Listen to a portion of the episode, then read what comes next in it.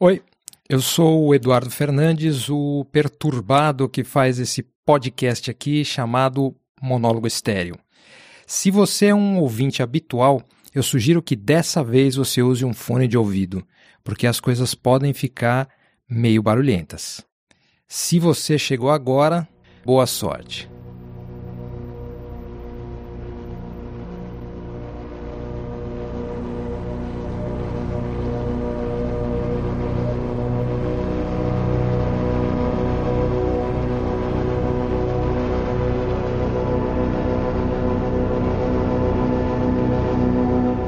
Antônio acordou assustado. Abriu os olhos, mas sua visão estava completamente nublada. Confuso, tentou dizer alguma coisa, mas a voz não saía. Na verdade, logo percebeu que o resto do corpo também não obedecia. Sentia um intenso frio e sede. Coração acelerado e respiração cada vez mais difícil pareciam manter um ritmo mecânico, industrial.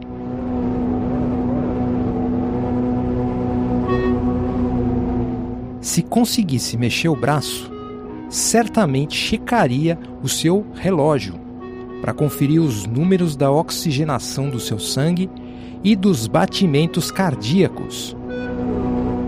Mas nada disso era realmente necessário. Antônio sabia claramente que estava mal. Aos poucos, os sentidos e o raciocínio se clarearam o suficiente para perceber que, provavelmente, ele estava numa cama de hospital definitivamente ele não deveria permanecer ali. Precisava comparecer a uma sucessão de reuniões marcadas para as 3, 3h45, 4h15 e depois 6 da tarde.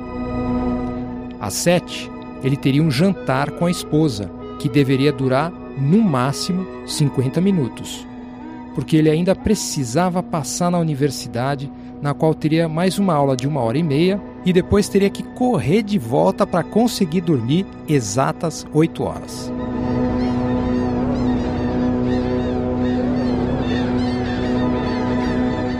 A respiração pesava cada vez mais. Antônio se via obrigado a pensar sobre ela. Mesmo nessa situação de confusão e paralisia, sua mente continuava a fugir para as mesmas coisas de sempre: números. Afinal, era isso que ele fazia da vida, não é? Pensar em números. Não é o que todos fazemos? Horários, estatísticas em programas de redes sociais, senhas, códigos de cartão de crédito, salários, investimentos, contas a pagar, dias da semana, sua vida era uma sucessão de dígitos. Até mesmo as explicações de como a vida funciona na física, na química, economia e até na psicologia, tudo passa por números. De modo que não é nem mesmo necessário dizer qual é a profissão do Antônio. Ele compartilha com todos nós uma certa escravidão aos números. Mas, ainda assim, só para informar, Antônio tem 50 anos, dois filhos, mora no apartamento 22, bloco 3, e para o governo, ele se chama 24 322 645 2. Esse é o RG. O CPF está sujo no SPC porque Antônio se perdeu nas contas de taxa de 2,3% de juros no ano de 2017.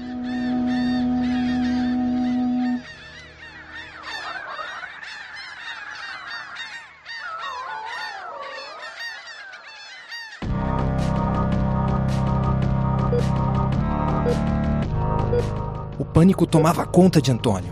A respiração ficava cada vez mais curta e ineficiente. Um, dois, quatro. De repente, notou que estava cercado por, no mínimo, quatro pessoas que carregavam dois aparelhos desfibriladores carregados em 300 joules e que falavam alto, talvez acima dos 70 decibéis. Antônio não conseguia mais pensar claramente. Somente sentia medo. Enxergava vários tipos de alucinações com números. Fixava o olhar no jaleco branco de um jovem no qual via uma etiqueta com uma combinação de dígitos. Seria seu código de licença médica?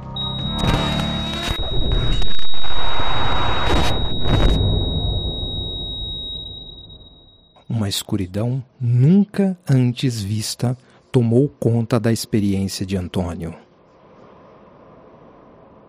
E um silêncio completo.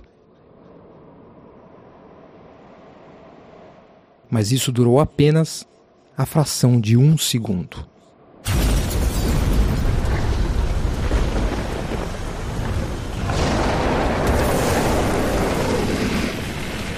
Antônio, ou seja lá como poderia se chamar aquilo, via luzes tão absolutamente fortes e claras que pareciam verdadeiras lâminas afiadas. Formas que ele nunca sequer imaginou existir paradoxângulo, quantum látero, sei lá. Aquilo que ele achava que seriam as leis da física se dissolviam sem qualquer cerimônia.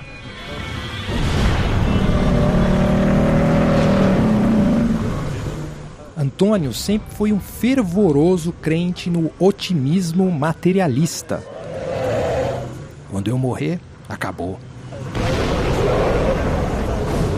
Não haverá mais nenhuma percepção. Tudo vai se apagar como se tivesse me desligado da tomada. Mas agora questionava se estava vivo ou morto. Pior, há quantos minutos estava nessa situação aterradora? Quanto tempo isso duraria? Quanto custaria a conta do hospital?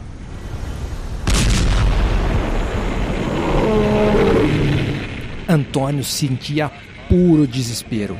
Ainda que talvez estivesse morto, continuava temendo sofrer.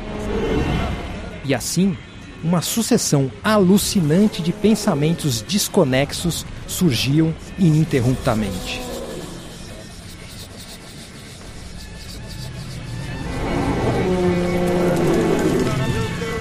No momento, Antônio se arrependia dos minutos perdidos na TV, YouTube, reuniões e objetivos inúteis. Somatória de inúmeros segundos que escoaram uma vida inteira. Arrependimento, puro arrependimento.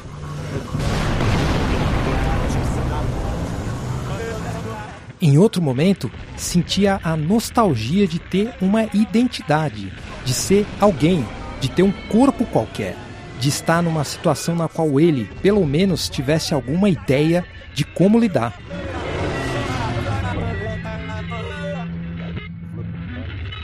Foi quando Antônio enxergou uma leve e confortável luz à sua frente.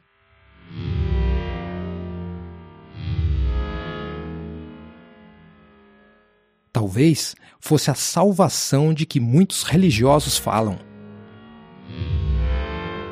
Mas por que algum ser superior teria compaixão dele? Ele viveu sua vida cultuando números. Será que Deus, afinal, seria mesmo uma espécie de equação? Seja lá o que aquilo representasse, seja lá a qual partido fosse filiada, a luz era a única esperança que existia agora.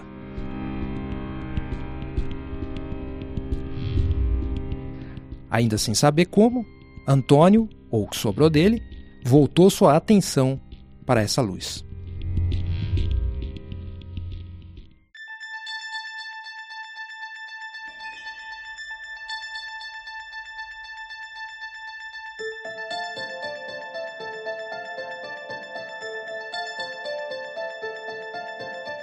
Estranhamente, agora Antônio sentia-se num ambiente familiar. Olhou para os lados e notou que parecia estar contido numa espécie de caixa completamente branca. Tentou esticar os braços e tocar o ambiente, mas notou que algo em seu corpo era diferente. Ele não podia mais dizer que possuía um braço. Aquilo parecia mais um simples traço preto. Pensando bem, ele também não tinha mais cabeça.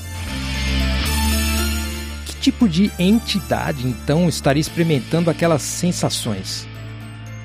O que, afinal, seria ele?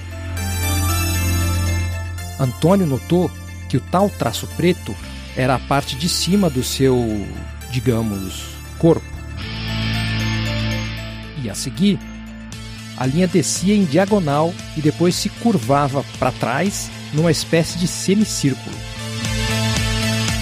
Ao seu lado, viu algo parecido com uma vírgula e uma outra forma na qual um círculo grande servia de base para um círculo menor. De repente, o sentimento de familiaridade se tornou ainda maior.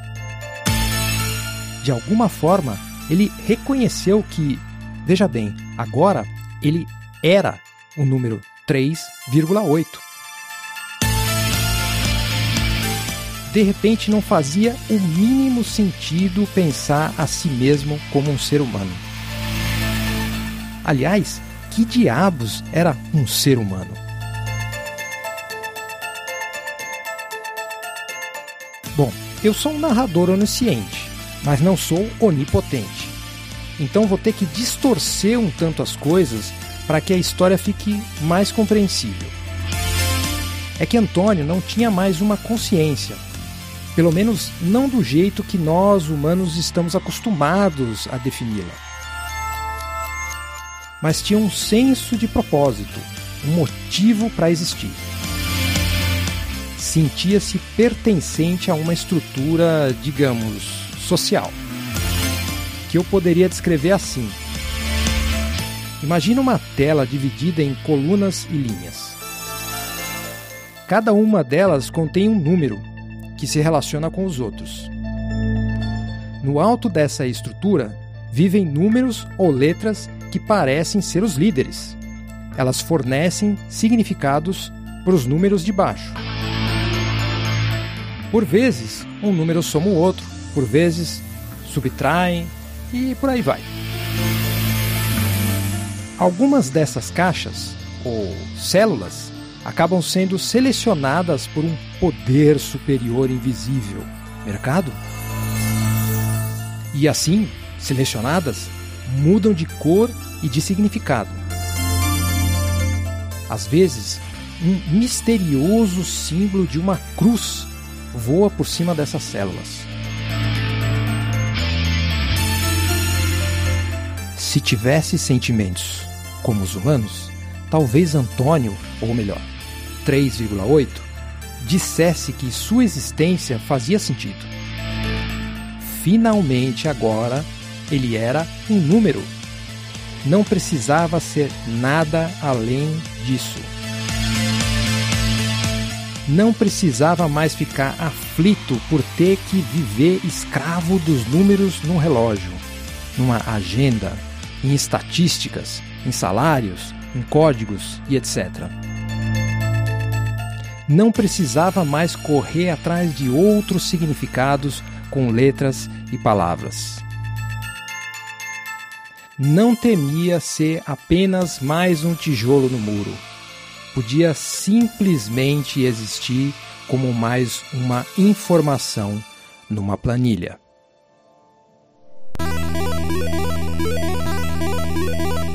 Esse então foi o monólogo estéreo dessa semana. Se você quer ler a transcrição do episódio, só ir lá em eduf.me. Para comentar, escreve para monólogoestéreo.gmail.com. Então é isso aí, obrigado por ouvir. Espero que eu não tenha te irritado muito e até semana que vem.